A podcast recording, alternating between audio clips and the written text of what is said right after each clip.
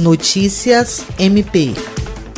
O Ministério Público do Estado do Acre, por meio do Centro de Estudos e Aperfeiçoamento Funcional, promoveu nesta segunda-feira a retomada do primeiro curso de formação de membros ingressantes na carreira do Ministério Público, turma 3.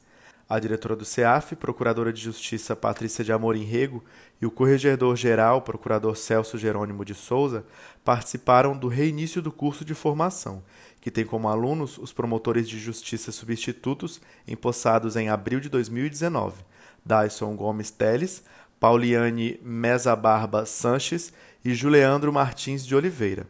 O curso de formação tem como objetivo desenvolver conhecimentos e habilidades tecnoprocessuais vinculados à prática funcional e a atividades, visando cumprir os deveres e funções do cargo de promotor de justiça. Em sua fala, o corregedor-geral Celso Jerônimo ressaltou a importância do curso para a formação dos novos membros.